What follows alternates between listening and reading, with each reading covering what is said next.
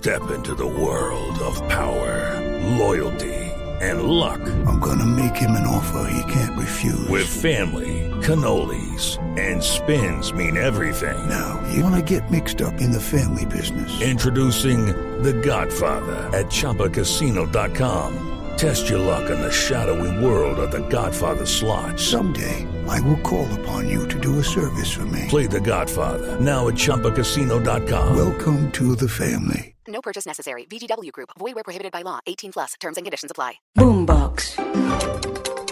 Hola, yo soy Miguel Garzón del Servicio Informativo de Blue Radio y estas son las noticias más importantes de este viernes 10 de marzo del año 2023. Comenzamos hablando del traslado de la ex senadora Aida Merlano a la cárcel El Buen Pastor en la ciudad de Bogotá. De esta manera lo registramos tarde en la noche este viernes 10 de marzo. Acaba de llegar a la cárcel El Buen Pastor en la ciudad de Bogotá la ex senadora Aida Merlano después de que fuera eh, regresada al país esta tarde procedente de Venezuela, Julián Peña. ¿Cómo está la situación allí en la cárcel El Buen Pastor? ¿Hace cuánto llegó la ex senadora? Muy buenas noches. Miguel, buenas noches. Mira, alrededor de las noche llegó Aya Merlano aquí a las instalaciones de la cárcel en Buen Pastor con un esquema de seguridad de aproximadamente tres camionetas y cinco motocicletas de la policía. Lo que se sabe hasta el momento es que la excongresista ya quedó reseñada e irá al patio 9 de alta seguridad para funcionarios públicos y tendría una celda para ella sola por motivos de seguridad. Cabe recordar que su el Río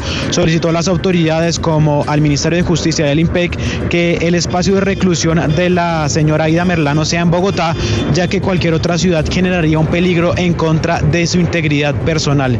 Y es que mira que a las afueras de la cárcel una fuente de la SIGIN nos dijo que en este momento su abogado eh, Miguel Ángel está del pueblo lograr el traslado de Merlano a una guarnición militar, igualmente esto por temas de seguridad.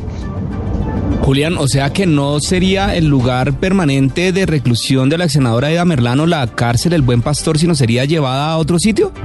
En este momento lo oficial es que por lo menos esta noche la pasará aquí Pastor, pero como eh, le digo, su abogado está buscando con la Defensoría del Pueblo un posible traslado a una guarnición militar, pero por el momento Merlano seguirá aquí en la cárcel en Buen Pastor en la 80 en el norte de Bogotá. Muy bien, Julián, muchas gracias. Entonces reiteramos la información. La ex senadora Aida Merlano, quien fue deportada desde Venezuela esta tarde, ya se encuentra en la cárcel El Buen Pastor de Bogotá. Recordemos, esta es una cárcel para mujeres. Son las 8 de la noche, 21 minutos y avanzamos con la información Vamos al departamento de Antioquia porque la mesa de diálogo con los mineros del Bajo Cauca y el nordeste de Antioquia no se canceló, solamente se suspendió para ser retomada la próxima semana mientras que las autoridades trabajan para recuperar la transitabilidad por los puntos de bloqueo en las dos troncales viales. Karen Londoño. A esta hora, con ayuda del Ejército y la Policía Nacional, ya el 80% de las obstrucciones en las vías del nordeste y bajo Cauca antioqueños ya están levantadas y las autoridades trabajan en los puntos que faltan. Fue el gobernador Aníbal Gaviria quien explicó que se trabaja en dos frentes desde la mesa de diálogo con el paro minero. Y estamos avanzando en las dos eh, formas importantes. Los mineros se deslindan de los actos violentos y la fuerza pública avanza en la recuperación y el control del territorio.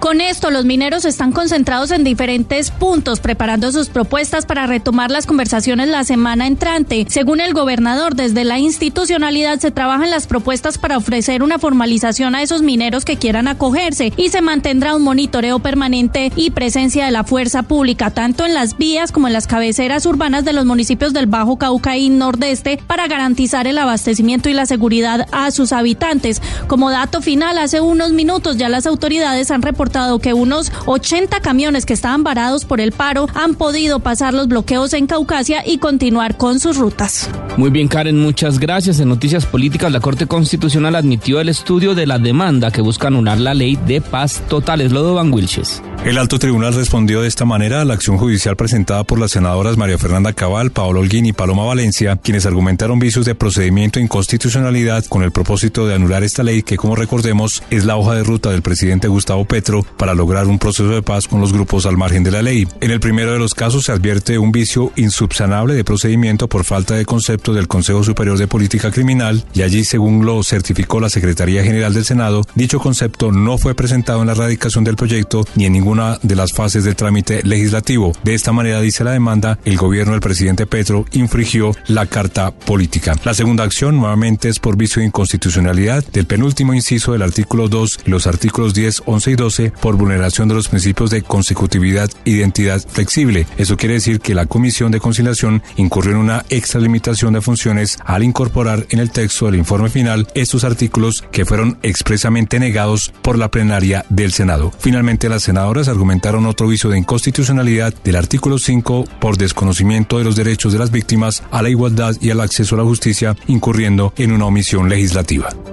Gracias, Lodovan. Y Cambio Radical esta tarde se declaró oficialmente como partido de oposición al gobierno del presidente Gustavo Petro. Y uno de sus miembros, que es el senador David Luna, dijo que el país necesita reencauzar su camino y por eso tomaron esta decisión de partido. Dalia Orozco. Tras varias horas de debate, Cambio Radical oficializó su oposición al gobierno del presidente Gustavo Petro. El anuncio lo hizo el senador David Luna al término del encuentro programático que se llevó a cabo este viernes en la ciudad de Cartagena. Entre las razones que motivaron esta decisión señalan que no se han respetado sus derechos desde la independencia. El presidente jamás ha recibido cambio radical ni siquiera para discutir las reformas. Él fue quien desde el primer momento decidió alejar el diálogo. Hoy simplemente tomamos una decisión política para advertir que estamos convencidos que el país tiene que reencauzar su camino. Advierten que temas como la seguridad ciudadana, el narcotráfico y la situación viven las regiones deben ser cuestionadas de manera urgente.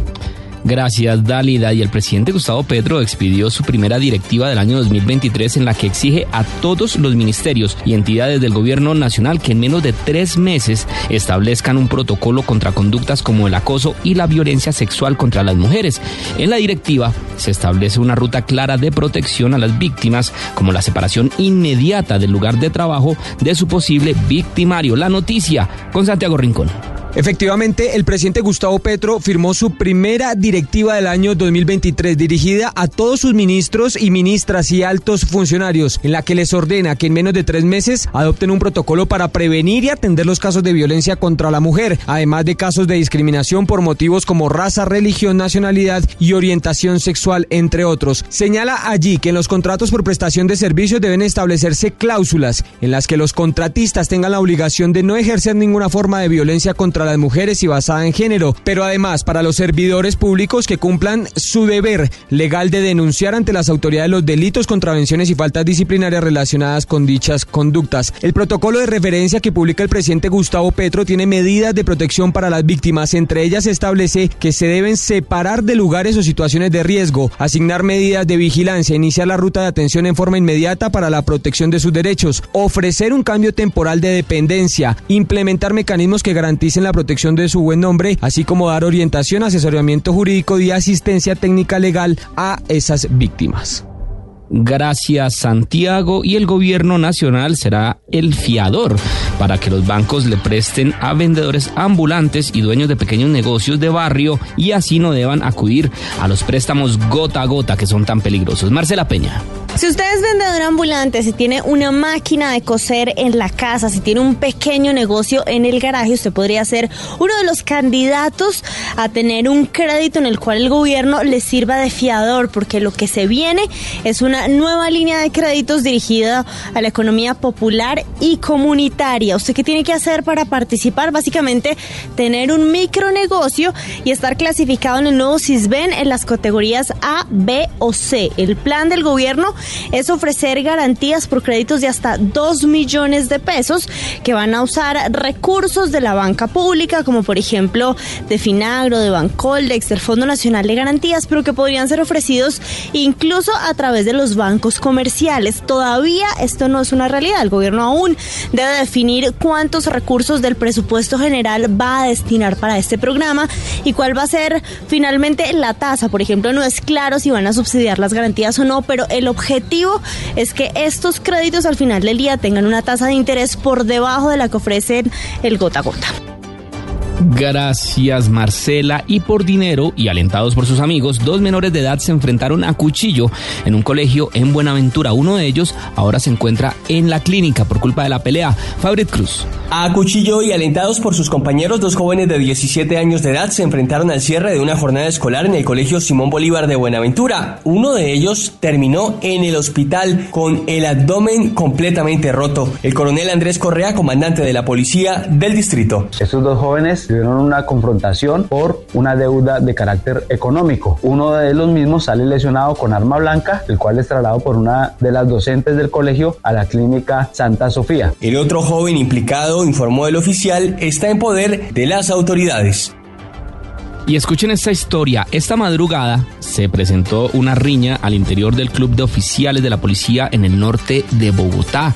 En la pelea, cinco oficiales se vieron implicados en donde al parecer tenían cierto grado de alicoramiento. Ahora un subteniente terminó con contusiones en la cara. Esto, eh, pues ya el centro de oficiales adelanta las respectivas investigaciones. Juan Esteban Quintero. Miguel, dos capitanes del servicio aéreo y otros dos capitanes que están en curso de ascenso fueron protagonistas de una riña en un evento con licor en el Centro Social de Oficiales. Esto es en el norte de Bogotá, esta madrugada alrededor de las 2 de la mañana. El enfrentamiento tuvo lugar en el parque aéreo del Salón Social, en donde un subintendente salió golpeado con contusiones en la cara y espera por valoración médica para una posible cirugía plástica, informó un oficial del Hospital Central de la Policía. Una patrulla de la localidad de Suba y dispositivos de antinarcóticos e inteligencia al ver la escena llegaron a controlar la situación que sucedía al interior de esta unidad de policía policía. Los vehículos personales de los oficiales quedaron dentro del club social con el fin de salvaguardar sus integridades al estar en aparente estado de embriaguez. Muy bien, Juan Esteban, estaremos muy atentos a lo que diga la policía ante esta denuncia, una riña de oficiales de policía al interior del club de oficiales, precisamente en el norte de Bogotá. Y escuchen esta otra historia. Una familia barranquillera se está jugando su última carta con el Supremo Tribunal Federal de Brasil para que el asesino de Nancy Mestre pague su condena. No ha cumplido un solo día de prisión. Esta ya es la última instancia para que esta persona sea deportada a um, Colombia. Ingel de la Rosa. Después de 29 años del crimen de Nancy Mestre, la familia de esta joven barranquillera aún sigue en una carrera contra el tiempo para lograr que Jaime Saade, su novio en aquella época, pague en la cárcel la pena de 27 años que le fue impuesta al ser hallado culpable de su trágica muerte. El próximo 5 de julio vence la condena emitida contra Saade y él no ha pagado un solo día en prisión, ya que escapó de Colombia tras el asesinato y a pesar de haber sido capturado en Brasil en 2020, ese país negó su extradición. Sin embargo, Martín Mestre, papá de Nancy, se jugó una última carta e interpuso una demanda con la que logró que el Supremo Tribunal Federal de Brasil convocara una nueva audiencia para el próximo 29 de marzo, en la que se reevaluará su decisión y definirá si extradita o no a Sade a Colombia. Pues optimista porque hemos llegado a una instancia que nunca pensamos haberla logrado y la expectativa es que el fallo sea favorable. Según la información que ha recibido la familia de Nancy, Sade Cormane quedó libre en Brasil, pero se mantiene bajo supervisión de las autoridades. Gracias, Ingel. En deportes, la Selección Colombia Sub-20 dio a conocer la convocatoria para los amistosos en España, esto antes del Mundial de Indonesia. Juan Camilo Vargas. El técnico Héctor Cárdenas citó 24 jugadores para enfrentar a Gales, Suecia y el equipo Sub-21 del Murcia en el municipio San Pedro del Pinatar el 23, 26 y 28 de marzo respectivamente. Hay tres novedades importantes respecto al equipo que jugó el sudamericano en nuestro país. La baja del central de Santa Fe Kevin Mantilla y el regreso de Tomás Ángel, el delantero de Nacional, y el 10 ya será Asprilla del Watford de Inglaterra. Ángel suma ocho partidos y tres goles con el verde de Antioquia este año, mientras que ya será jugado seis partidos con el equipo inglés, cinco de ellos como suplente. Para esta convocatoria vuelve a ausentarse John Hader Durán, el delantero del Aston Villa de Inglaterra, y todo apunta a que la culpa es de Néstor Lorenzo, quien lo convocará a la selección de mayores para los Juegos Amistosos frente a Corea y Japón el 24 y 27 de marzo. La concentración de la sub-20 iniciará en Bogotá el próximo lunes. El Mundial, por su parte, iniciará el 20 de mayo. El sorteo donde conoceremos el grupo y los rivales de Colombia se llevará a cabo el 31 de marzo. Hasta acá esta actualización de noticias. No se les olvide que todos los detalles los encuentran en www.bluradio.com. Tampoco olviden hacerle clic a la campanita para futuras actualizaciones.